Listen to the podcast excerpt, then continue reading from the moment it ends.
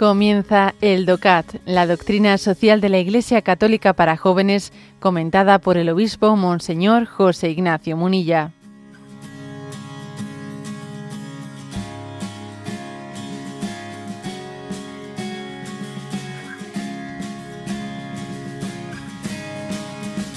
Punto 230. La pregunta es, ¿cuáles son los problemas sociales que trae consigo la globalización? La acelerada globalización no conlleva que todos los países estén desarrollados por igual y que todos puedan disfrutar de los mismos beneficios de esa conexión. Sucede justo lo contrario.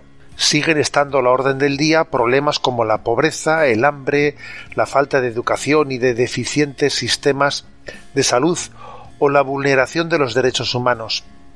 La globalización incluso hace que estos problemas se acrecienten los países más pobres dependen a menudo de lo que las regiones más prósperas y desarrolladas produzcan en ellos o les compren.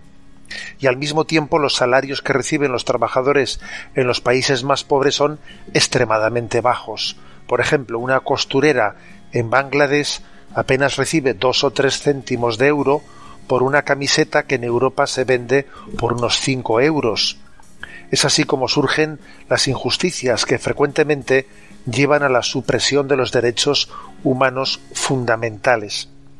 Todo esto se ve acrecentado además por el cambio climático, que empeora los problemas sobre todo en los países menos desarrollados del sur. La globalización por ello no solo produce ventajas, sino que incluso hace que los problemas aumenten y que aparezcan otros nuevos. Bueno, como veis, eh, por lo tanto, este punto pone el dedo en la llaga de los problemas de la globalización. Es verdad que también tiene sus ventajas, pero estos problemas que acabamos aquí de describir son muy graves. ¿eh? Por cierto, que a alguno quizás le haya llamado la atención esa referencia al cambio climático al final de este punto, ¿no? 230. ¿Qué tiene que ver el cambio climático con esto? Bueno, a ver, obviamente son dos cosas distintas, la globalización y el cambio climático, pero es verdad que el cambio climático eh, ha conllevado que haya muchos lugares en los que anteriormente se cultivaba que han pasado ya casi a ser lugares de, desérticos, en los que difícilmente se puede el hombre, ¿no? Pues labrar un futuro con en lugares tan desertizados. ¿Eso qué es lo que conlleva? Pues lo que conlleva son desplazamientos poblacionales, porque hay una pobreza que no, es, que no, que no se puede sobrellevar, desplazamientos, o quizás para evitar esos desplazamientos, pues bueno, pues abrir las puertas, claro, a cualquier posibilidad, que es la de compra de materias primas por parte de los países más enriquecidos, o también a la acogida obviamente de empresas que se deslocalizan y van a aquellos lugares, que son recibidas como os podéis imaginar, ¿no? Pues como el plan Marshall, ¿no? Pues si, en un lugar así en el que vive en extrema pobreza una, una multinacional pues anuncia que va allí a poner pues un pues una factoría de producción, pues obviamente ellos la ven pues la ven como como el cielo abierto, ¿eh? como el cielo abierto pero tenemos que, juzgar las cosas con rectitud y darnos cuenta de dos cosas. En primer lugar, que la compra que se hace de, muchas materias primas en estos países, pues se hace, eh, bueno, pues se compra la materia a unos gobiernos corruptos, ¿eh? corruptos, que el beneficio de esas, de esas materias primas bueno, pues va a sus bolsillos corruptos y no llega a la población. Eso en primer lugar esas materias primas que se, que se compran en esos lugares, por desgracia, no revierten ¿no? en el desarrollo de los pueblos.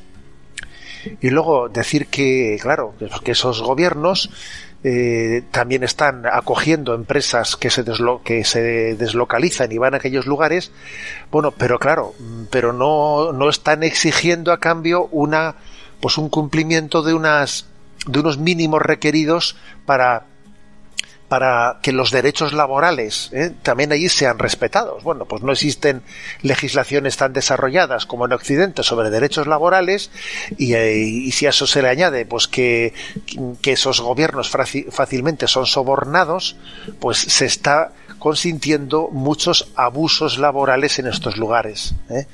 No estamos hablando de frases hechas, estamos hablando de que se han llegado a poner eh, nombres y apellidos a, empresas concretas que, que, en estos lugares, aquí he puesto un caso bien concreto, pues como en Bangladesh, pues eh, se sabe que, pues que hay trabajadores que están recibiendo, pues por hacer una camiseta, fijaros aquí que, que de qué se ha hablado, ¿no? De dos, tres céntimos de euros por, eh, de euro por hacer una camiseta que aquí se vende después, pues exactamente a, a cinco euros, ¿no?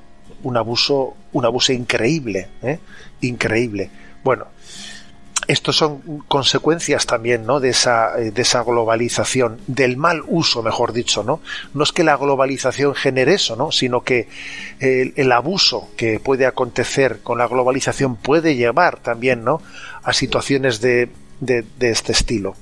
Y por cierto, aunque sea ir más allá de lo que este punto 230 comenta, ha acontecido también algo muy llamativo, ¿no? En la, con motivo de la crisis de la pandemia del COVID. Y por, motivo de que esa pandemia ha llegado, eh, la crisis económica que ha generado ha sido una crisis en una economía globalizada. ¿Qué ha ocurrido? Pues que los países de Occidente, que son países que se lo pueden permitir, se han confinado. Al confinarse se ha producido una recesión grandísima en sus economías, bueno, que ha supuesto un problema muy serio, muy grave, pero nosotros somos ricos y nos lo podemos permitir. ¿Mm? Tenemos esa capacidad de, bueno, pues de endeudarnos, que eh, todavía más con los bancos y bueno, y los bancos, pues, eh, pues aquí saben que van a recibir ese dinero, ¿no? Entonces nos hemos endeudado. Pero nuestra recesión económica ha tenido unos efectos letales en los países pobres, porque como un efecto látigo, como un efecto eh, digamos, muelle, eh, la recesión de nuestra economía ha supuesto que en aquellos lugares que por la globalización en gran parte viven de, de Occidente, bien sea vendiendo materias primas, bien sea con esas empresas deslocalizadas, ellos, ellos, sin embargo, esa recesión les ha llevado a, a un aumento del hambre y a que aumenten en este tiempo de la pandemia millones millones las personas que han muerto de hambre. Aquí estamos hablando mucho de los millones de personas que han muerto por la pandemia. Ya son dos millones en el mundo, ya, ya hemos sobrepasado esa cantidad. Pero fijaros, son millones, muchos más, las personas que han muerto de hambre por motivo de la consecuencia de esta recesión económica en los países pobres. De esto hemos hablado muy poco, ¿eh? cuando nosotros aquí en Occidente incluso hemos hecho una, un debate, ¿no? Yo recuerdo que allá por marzo, abril, mayo, cuando comenzó eh, la pandemia y llegó eh, esa decisión del confinamiento, nos parecía que estábamos actuando con una decisión ética elevada, diciendo, bueno, tenemos que priorizar la salud sobre la economía, y vamos a confinarnos y detener la economía, aunque esto suponga una recesión, una recesión, y nos parecía que estábamos eh, teniendo un criterio ético elevado. Sí, pero estábamos pensando en nuestra salud, ¿sabes? No en la salud de otros. No estábamos pensando en que habría millones de personas que morirían por hambre por la recesión de Occidente.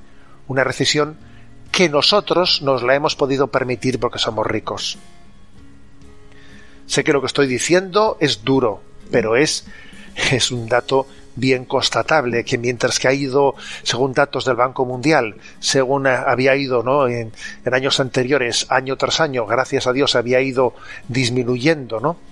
El, el, número de los de las personas en el planeta que vivían en la pobreza extrema, sin embargo, llegados a este momento, ha aumentado en gran manera, revertiendo pues el descenso anterior ha aumentado el número de, la, de quienes están en pobreza extrema y quienes mueren de hambre, ¿no? Es también un efecto de la globalización combinado con el efecto de, de la recesión de la pandemia.